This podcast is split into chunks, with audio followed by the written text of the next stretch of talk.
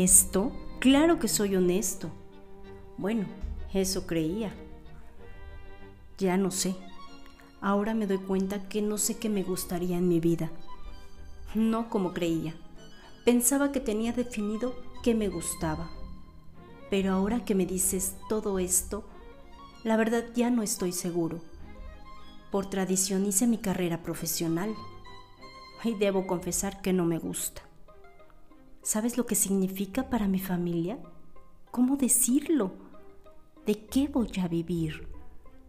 Me agarran las ganas de salir corriendo y gritando por toda la habitación. Ahora si dijera que me quiero dedicar a algo más, hmm, ¿cómo decirlo? Sencillo, se mueren.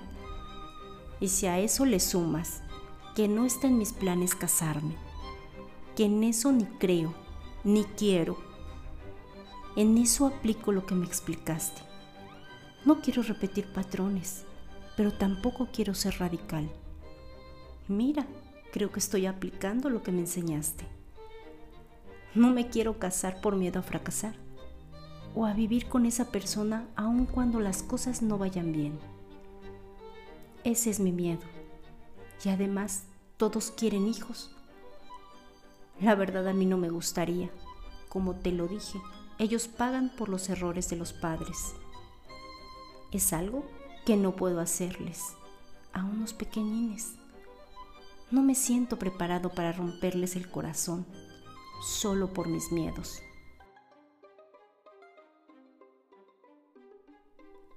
Muy bien, has avanzado enormemente y eso es maravilloso.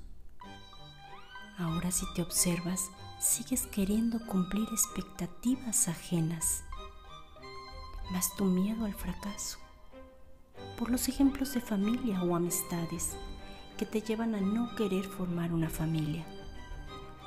Lo que elijas hacer está bien, siempre y cuando lo hagas consciente sin hacerlo solo por hábito o compromiso. Date la oportunidad de observarte. ¿Estás dispuesto a cambiar? ¿A modificar creencias familiares? ¿A elegir vivir como a ti te gustaría desde tu propio universo? Rompiendo patrones, esquemas y costumbres? para entonces poder volver a formarte como te gustaría vivir, ya con responsabilidad de ti mismo, porque lo que tus padres te dieron en formación es desde su propio universo, sin dolo, desde su nivel de madurez, conocimiento y conciencia. Es lo que tenían para dar, no por maldad sino por formación propia, la que les dieron sus padres, que a su vez también a ellos les proporcionaron. Formación generacional, eso debes de considerarlo, porque ahora serás tú mismo quien elija cómo actuar y en consecuencia recibirás lo que das tomando en cuenta lo que ya has hecho con anterioridad, desde tu propia responsabilidad. Eso te lo dará tu propio aprendizaje. En todo momento estamos aprendiendo y lo primero es a elegir en conciencia para no generar un factor distractor. Trabajar en lo que quieres vivir. Si quieres una familia, trabajar en ello. Si quieres un equilibrio entre una relación y un proyecto de trabajo, ir por ello, ya consciente. Lo que vivas sea en coherencia con lo que has elegido. También es importante que consideres que cada persona en su infancia vive algo que de una u otra forma lo impacta haciendo que en la adultez tome las decisiones con base a eso que vivió, que también traen sus propios demonios para trabajar. Esto lo aprendes poco a poco, ya que en ocasiones saldrán los propios como a pelear. A eso se le llama reaccionar a las circunstancias del entorno.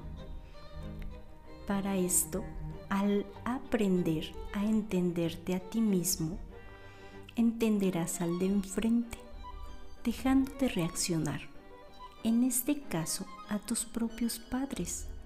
Lo importante es elegir cómo cambiar, desde dónde vas a sostener tu cambio, para que cuando lo hagas, no ocurra que en tu mente no te sientas merecedor de la felicidad o de que te vaya bien e inconscientemente vuelvas a autosabotearte, haciendo que lo que te está produciendo una gran felicidad se arruine por esa culpa que no has querido reconocer. Son de las emociones difíciles de asumir y se encuentran como escondidas en un rincón.